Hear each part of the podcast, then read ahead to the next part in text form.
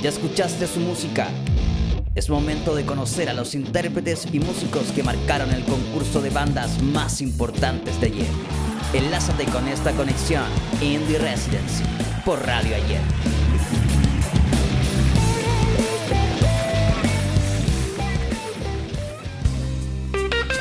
¿Qué tal todos? Bienvenidos a una nueva edición y última de nuestra temporada 2 de Conexión Indie Residency acá en los estudios de Radio Yep, sede Providencia.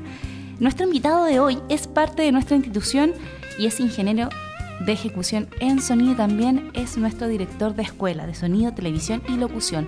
Él es Rafael Franza. Don Rafael, ¿cómo está usted? Muy bien. ¿Y tú? Nosotros estamos muy bien. Gracias con Rodrigo acá en los controles. Estamos muy felices de poder tener una grata conversación con usted acá en Conexión Indie Residency. El placer es mío. Totalmente. Don Rafael, cuéntenos, usted es francés, ¿cierto? Sí, ¿Como tal? Más ¿En- o menos. Es una historia larga, pero sí, sí, me formé en el sistema francés. Viví muchos años allá. ¿Y en qué momento llegó a Chile? Se Llegué- puede saber, por supuesto. Sí, sí, sí, llegué el año 88.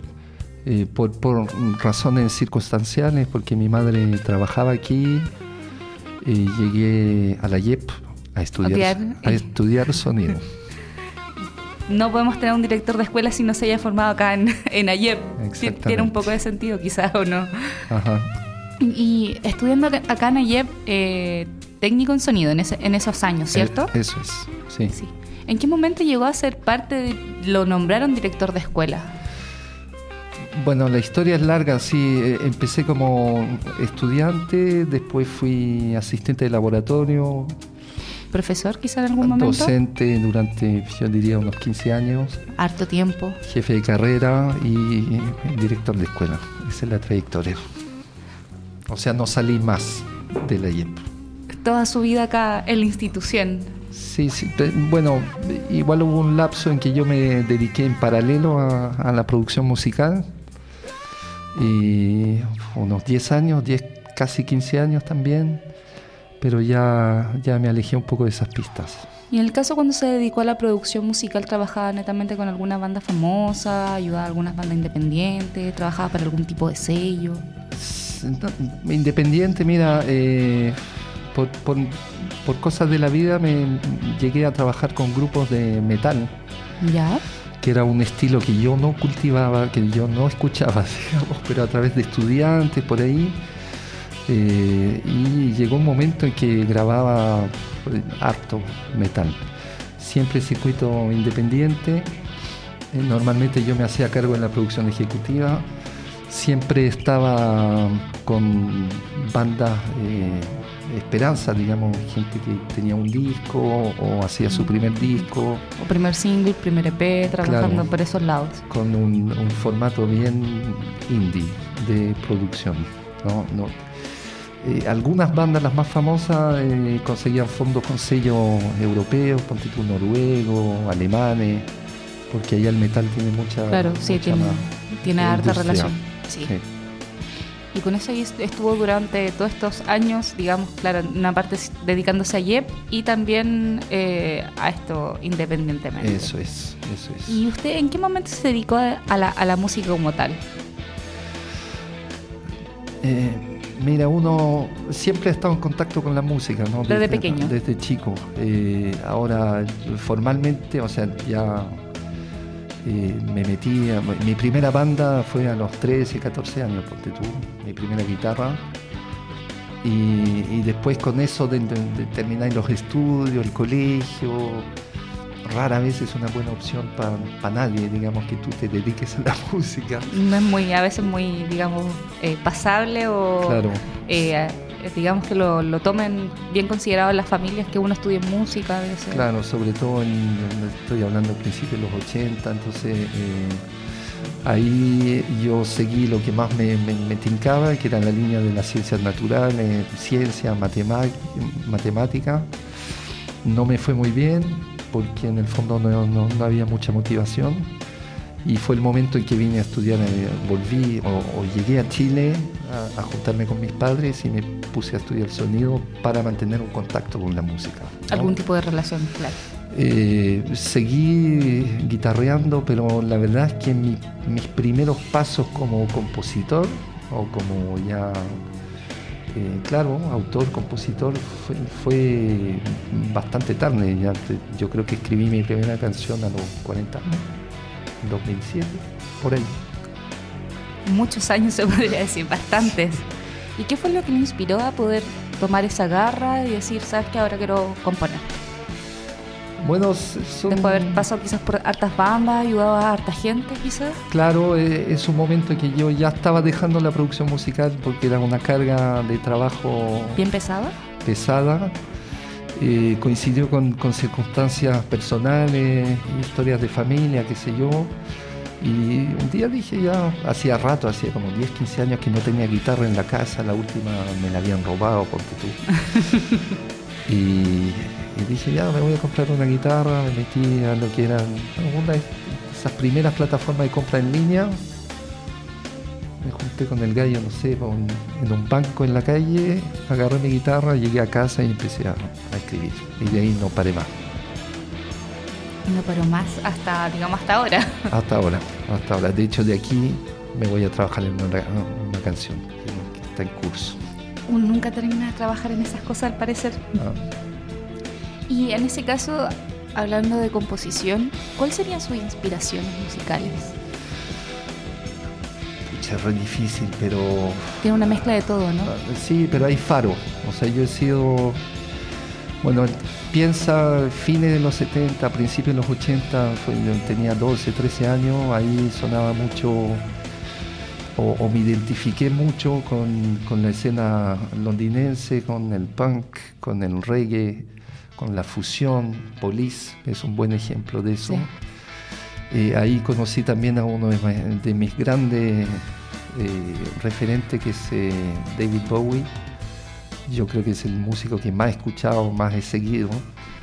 Claro, si nosotros ponemos a hablar de Bowie, Bowie tiene igual harta variedad en su en todos sus discos tiene discos como muy oscuros, como muy alegres, muy baladas, tiene una gran diversidad de música. Sí, sí, un gran, un gran músico, para mí uno de los mejores. Fue, fue muy duro, su, muy dura su partida. Sí. Eh, pero también tengo mucha influencia de, las raíces blues, soul, o sea, qué sé yo, también escuché mucho a los Rolling Stones, que, hacen un blues rock, se podría decir eh, escucho mucha música hoy día cada vez más eh, de los años 60, Otis Redding, Ray Charles, eh, Las Supremas, Aretha Franklin. Cada vez va más atrás en la música. Es que eso siempre ha estado, siempre ha estado, pero... siempre. Incluso son mucha influencia esos músicos para lo que hacen música ahora. Sí, pues son, son claro, es música que siempre ha sonado en, la casa, que sé yo, cocinando, haciendo el aseo, siempre. Para cualquier cosa, están ahí. Claro. ¿Y le parece que escuchemos una canción que, bueno, usted participó acá en, en Ayip, en el Indie Residency, del año 2016, si no me equivoco, que se llama Rock and Roll on eh, 4017 ¿sí? Street. Street. sí, que es de la Lunatic Love Combo. Con ellos participó que, bueno, son un cuarteto y si no me equivoco también hay docentes de Ayep acá involucrados, aparte de usted. Sí, está, bueno, un docente que me ha acompañado desde el principio, estoy hablando desde el 2007, es eh, John Streeter. Él ha sido un, bueno, fue docente, profesor mío también en esos años, el 89, nos volvimos a encontrar después. O sea, él lleva demasiados años acá, se podría eh, decir. Pero en este proceso de redescubrimiento de la música ha sido un, pilar eh, súper importante, me enseñó un montón de cosas, ha sido mi, digamos, mi mi alter ego durante el, digamos, todo este proceso de descubrir qué podría hacer eh, escribir canciones. ¿Ah? Bueno, por lo menos ahora vamos a escuchar y a la vuelta de esta canción vamos a conversar más sobre esta canción y de lo que es el Indie Residency y lo vamos a escuchar acá en Conexión Indie Residency. I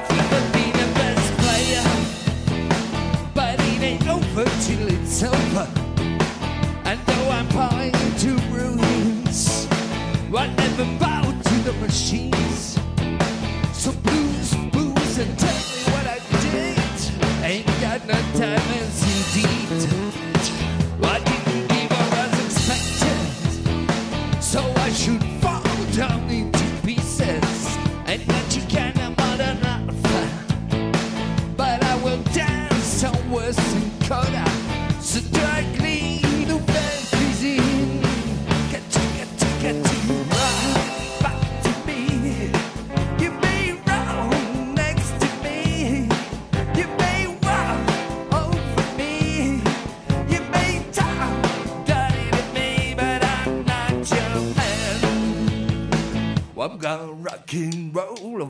7th Street.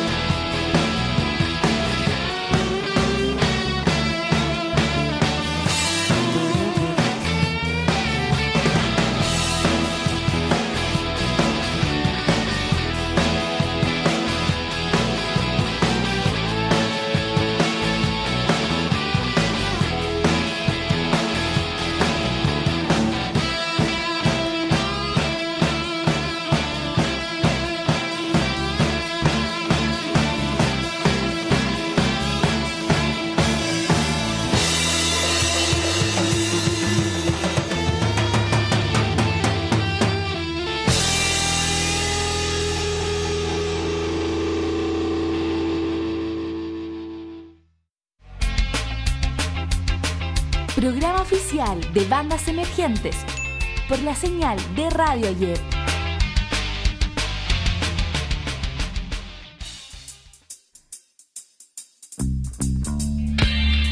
Ahí estábamos escuchando Rock and Roll on 47th Street de Lunatic Love Combo, Don Rafael. Dígame. Con esta canción participaron en Indie Residency el año 2016. Sí. ¿Cuál sería su opinión como, bueno, como docente en, es- en esos años también? eh, ya estaba como director de escuela, si no me equivoco. Sí. Y eh, participar como banda en, en este proyecto, aparte. Mira, eh, indie es algo que en realidad tiene partió hace mucho tiempo, ¿no? El concepto, ¿no? Eh, eh, siem- siempre, desde que fui, qué sé yo, jefe de carrera, o sea, yo diría desde el plan 2007 intentamos hacer algo parecido con los alumnos de ingeniería de, quinto semestre, sexto semestre. Eh, y, bueno, eh, esto cuajó, empezó a tomar fuerza hace 3, 4 años, eh, en gran parte por la gente que, que se hizo cargo del proyecto aquí en Providencia, y pienso en Rodrigo y en Felipe González, que es el que de alguna forma coordina todo este tema desde su experiencia en el mundo de la producción independiente. ¿no?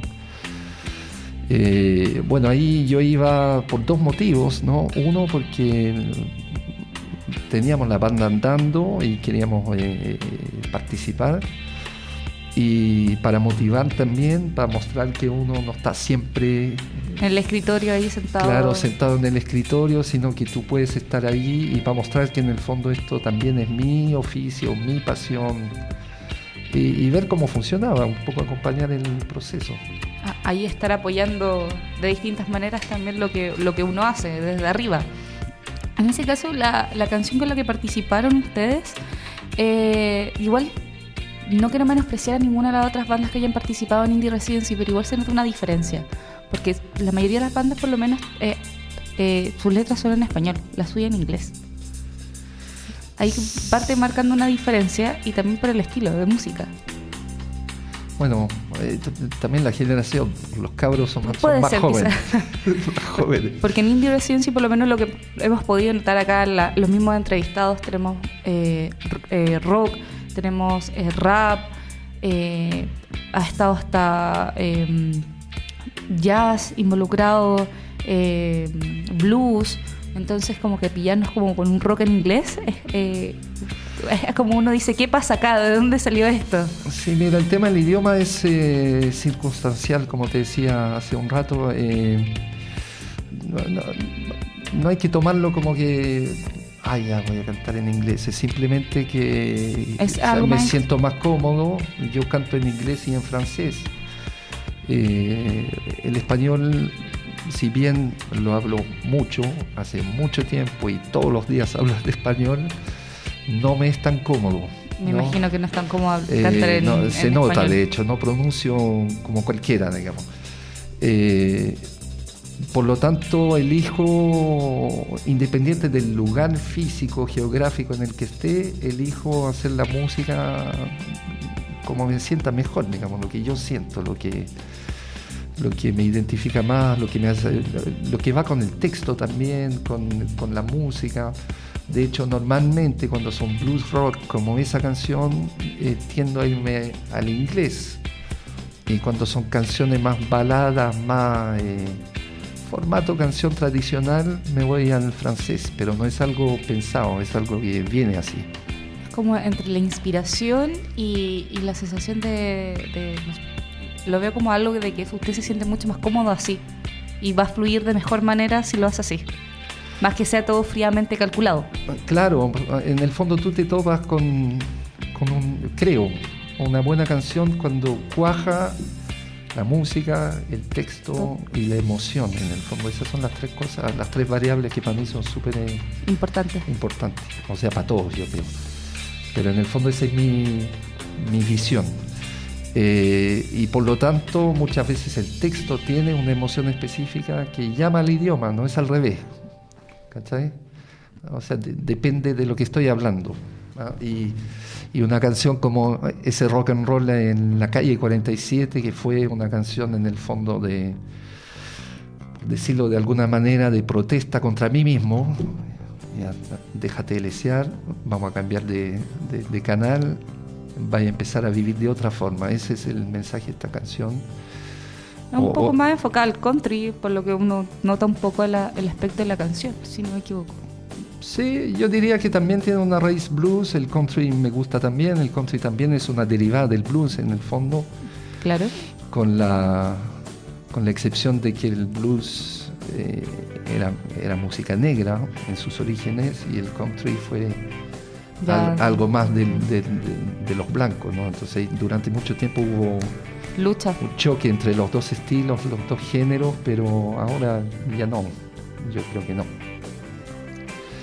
Eso, entonces en este caso la canción llamaba para mí el estilo de la guitarra un poco con overdrive, eh, la canción la, la cantaba un poco más, más dura y, y- y al tiro se va al inglés, digamos, es algo que no, no Que pien- fluyó. No pienso. Totalmente. Y en el caso de Lunatic Love Combo, que es esta banda que tiene además con, con este docente que nos contaba que era John Street, también eh, Streeter. Streeter, ahí está el apellido. También está Felipe Gutiérrez, Álvaro Azalea, Acela. Acela, eso, perdón, Acela. Y en la Y- última etapa estuvo eh, Jorge Lara en el bajo, en vez de, o reemplazando a Álvaro.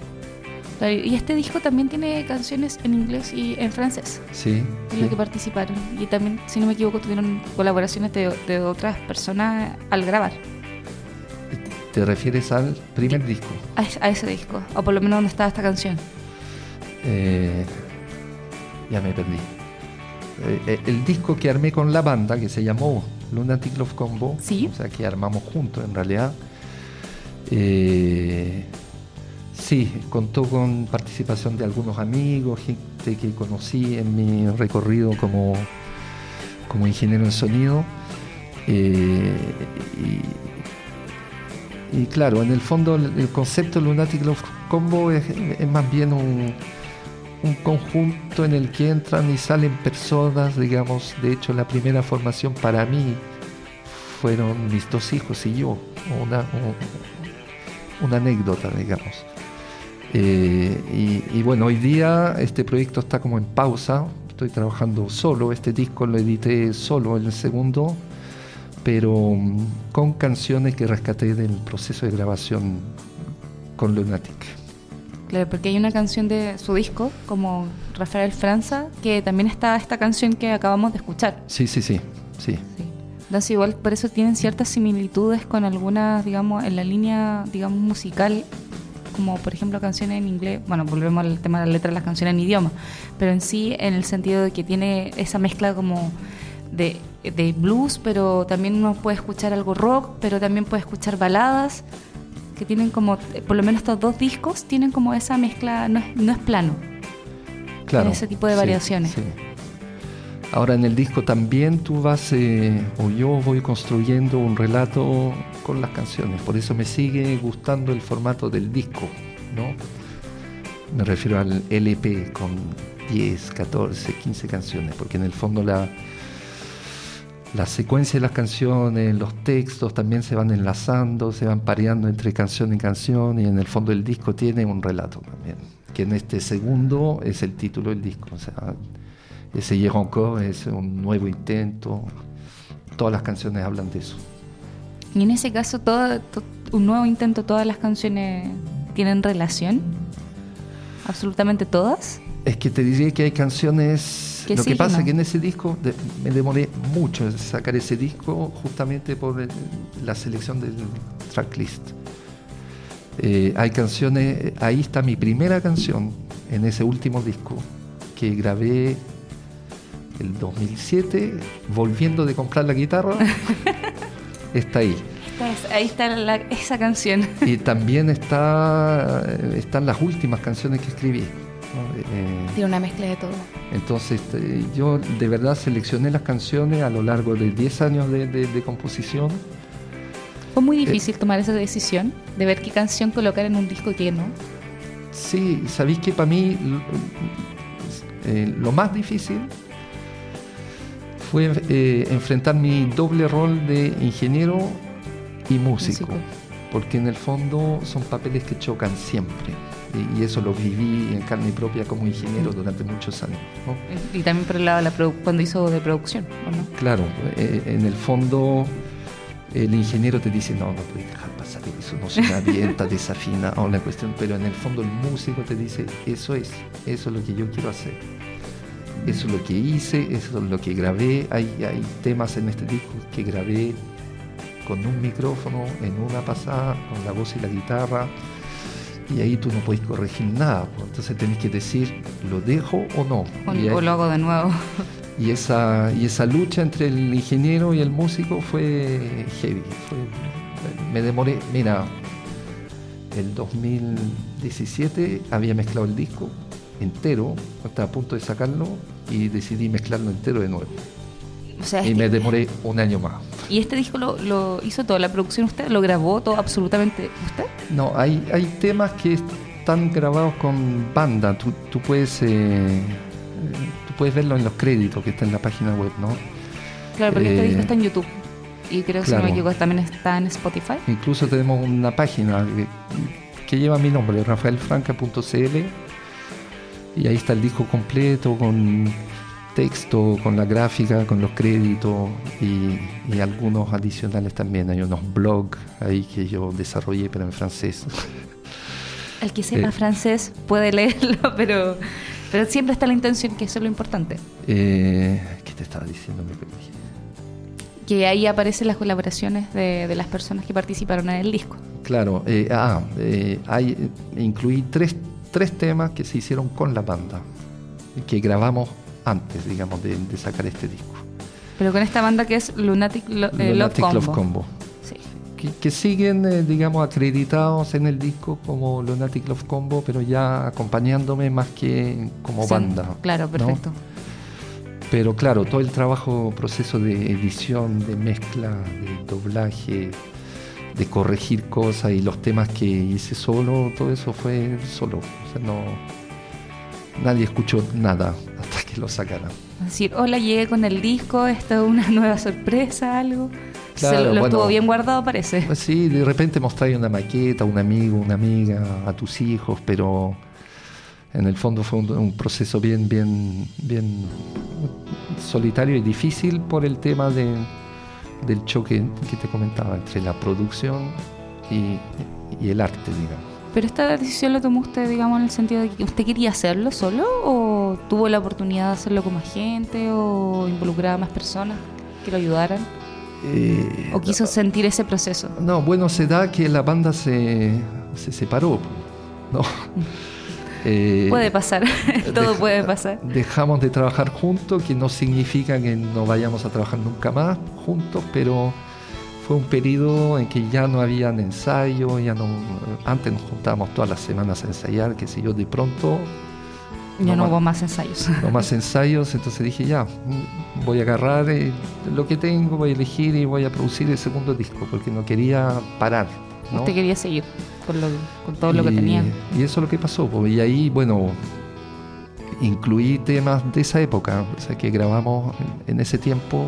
Hay dos temas con la banda completa.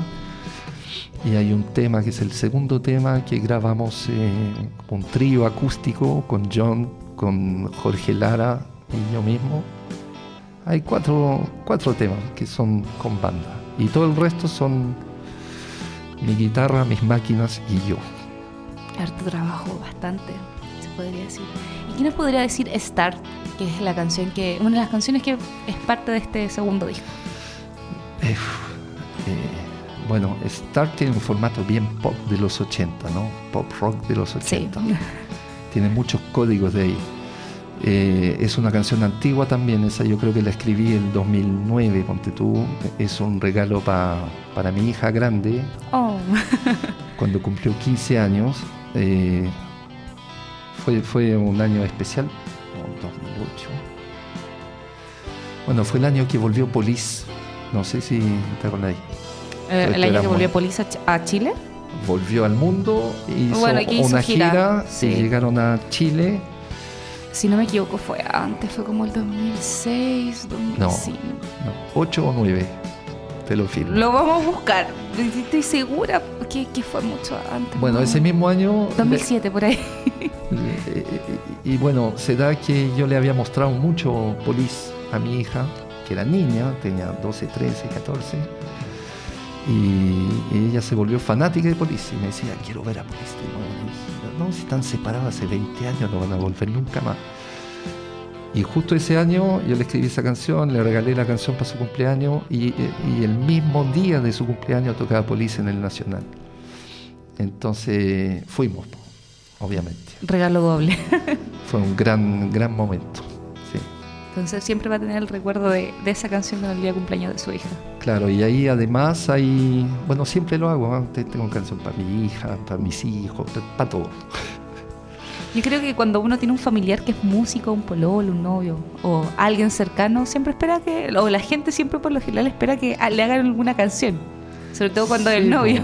sí, y además que como los textos en general tienen que ver eh, mis textos con, con vivencias personales, pero claro, eh, tú, tú los escribes de otra forma, no vaya a decir, oh, ayer me peleé con fulana y...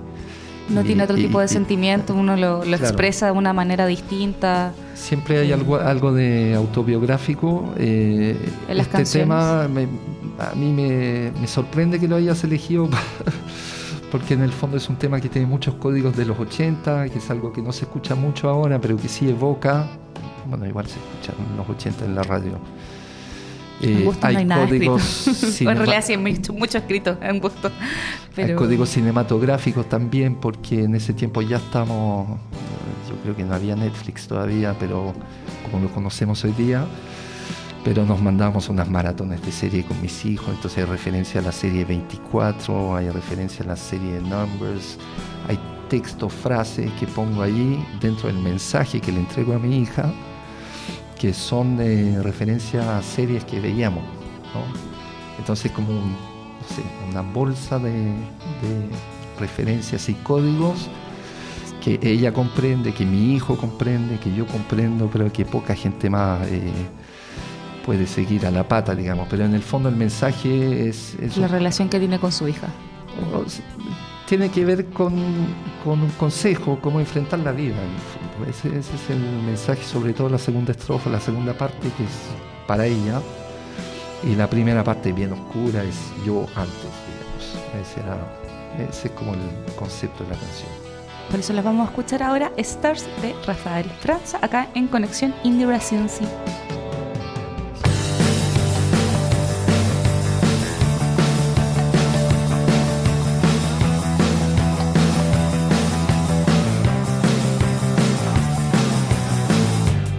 I'm been happy with myself.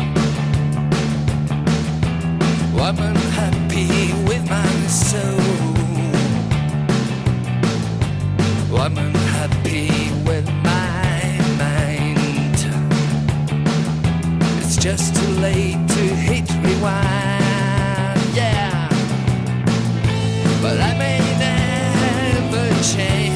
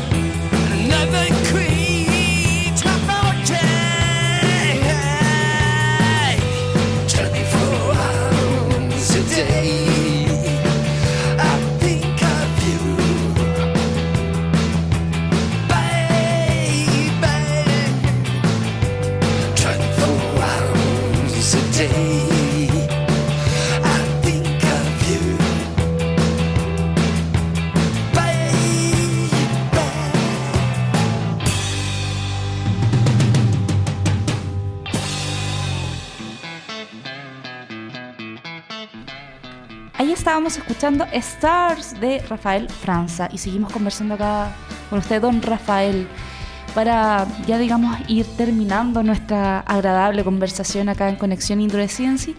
Le quería preguntar un poco más de lleno lo que es eh, Indie Residency acá en la institución, ya que es un proyecto que lleva hartos años y por lo menos ahora este año 2019 eh, va en la sexta edición. Ujú. ¿Hay algo que, se quiera trabajar o llegar un poco más allá en Indie Residencia, aparte de lo que están haciendo en, el, hecho de ayudar, aparte de darle la experiencia a, a los alumnos y a los docentes, eh, a la gente, a las bandas independientes, ayudarla a tener su primer EP o single? Eh, ¿Hay algo más que nosotros podamos rescatar de, Mira, de indie? claro, todos los años evaluamos al final del proceso, tratamos con la gente que participa, particularmente el jefe de carrera, coordinador de Providencia y sus pares en Viña del Mar. Viña del Mar participa desde hace dos versiones, creo. Esta es la tercera. poquito años ya, Eh, ya más por lo menos. En el fondo hay temas que queremos mejorar siempre. Uno es instalar bien el concepto de residencia. En el fondo la resi- la residencia en el mundo artístico es precisamente juntar gente de distintos ámbitos, con distintas competencias, para potenciar la creación artística.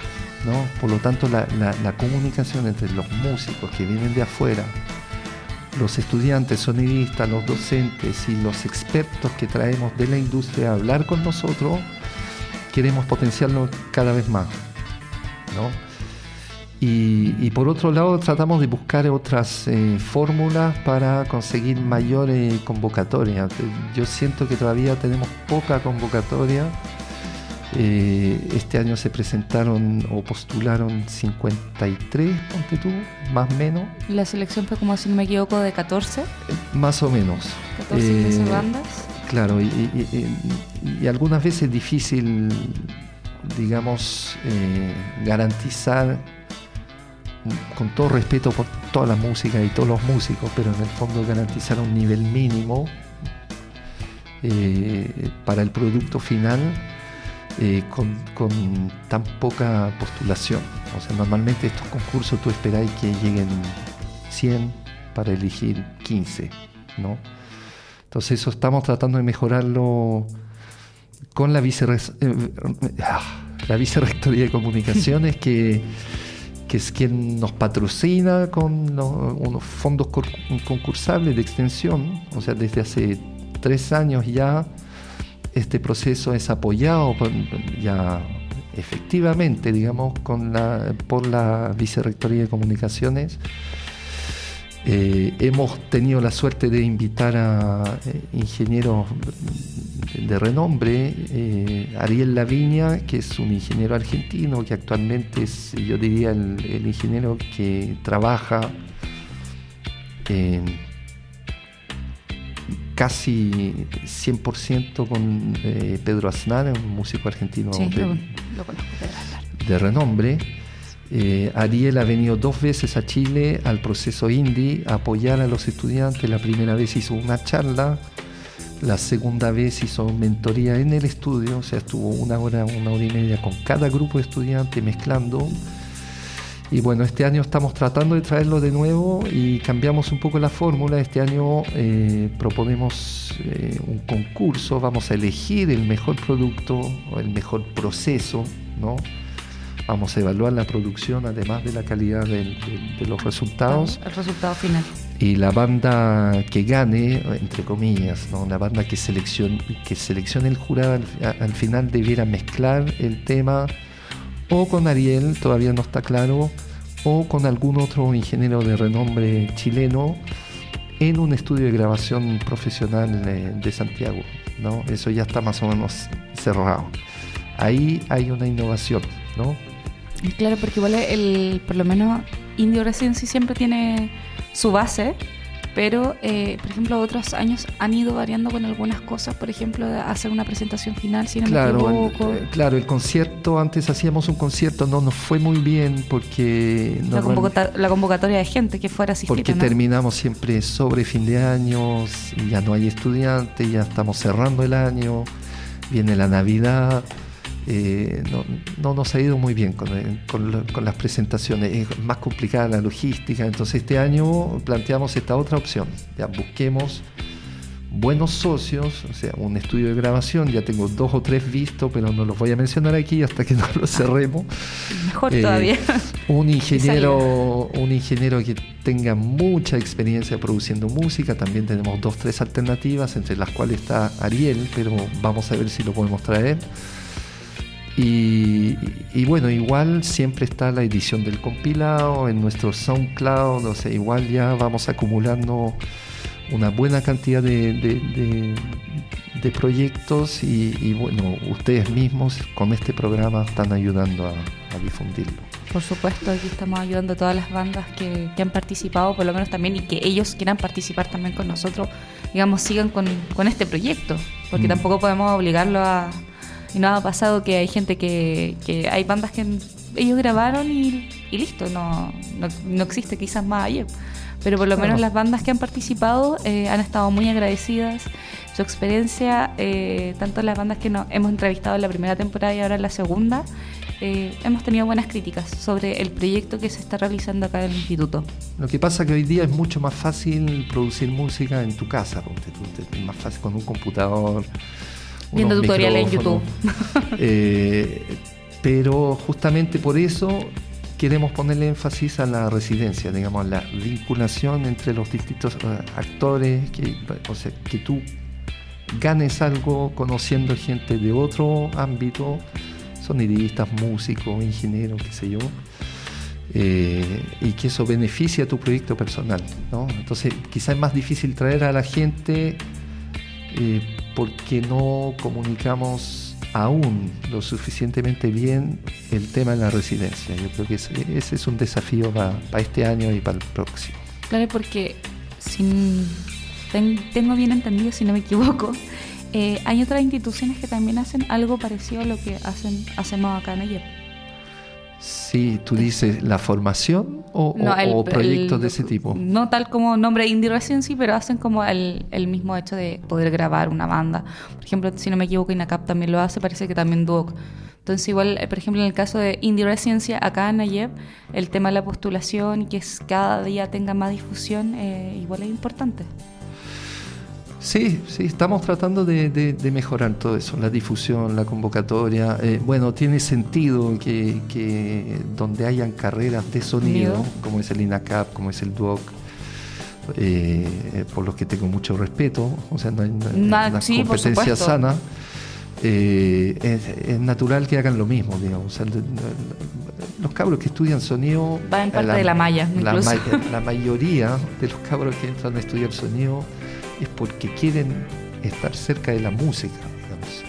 De- claro, yo creo que uno ya Claro. en la- en- en cuando entra en la carrera ya ahí ve qué, qué parte específicamente uno se quiere dedicar o a qué rama. Descubres otras cosas, la postproducción, la acústica, otros ámbitos, pero los que llegan aquí es por la música normalmente, sonido.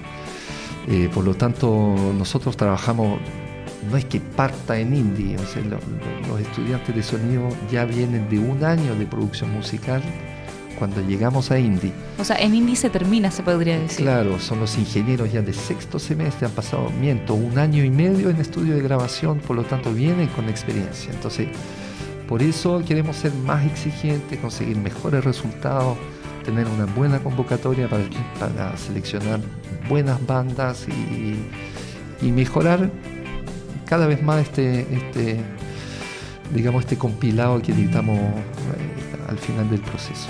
Bueno, por lo menos hasta el momento Indie Residency va funcionando súper bien. por lo menos lo que nos dicen nuestros entrevistados. La, gen- la gente sigue concursando, la gente sigue participando acá. eh, interesada también en, incluso a, a este año, en la, antes que se cerrara la, la parte final, gente preguntando en la parte de la radio. O sea, igual a eh, Indie Residency se, se conoce, por lo menos se ha ido conociendo un poco más. Bueno, gracias a ustedes dos también. Sí. Eh, y el programa que, que están dirigiendo. Así que los felicito y les doy las gracias por eso. No, también gracias a usted por darnos la oportunidad de poder dar también ayuda y tra- trabajo. Todo se agradece viceversa. Bueno, muchas gracias. Don Rafael, nosotros tenemos el agrado acá de Rodrigo darle nuevamente las gracias de, bueno, por supuesto, nuestra oportunidad en Indie Residency, eh, la oportunidad de tenerlo acá en el programa, de poder conversar, eh, conocer su punto de vista, eh, un poco más de su música, que quizás no todos saben que el director de escuela participó en este proyecto, que, que, también hace música, que también tiene su historia, tiene muchas cosas que contar, muchas, muchas cosas que componer también. Eh, nosotros tenemos el gran agrado de haberlo tenido hoy día acá. No, gracias a ustedes eh, nuevamente. ¿eh? Los, felicito por el programa. Cuento con ustedes también como director de escuela. Yo sé que ha sido un, camino arduo, pero lo que han hecho hasta el momento con Indy ha sido súper valioso. Así que sigan adelante y felicitaciones. Muchas gracias, don Rafael. Nosotros dejamos hasta acá este último capítulo de la segunda temporada de Conexión Indie Residency. Esperamos vernos hasta la próxima y sigan en sintonía en Radio Yep.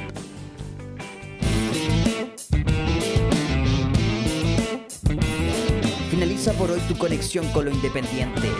No te pierdas las bandas nacionales del Indie Residency, aquí en Radio Ayer.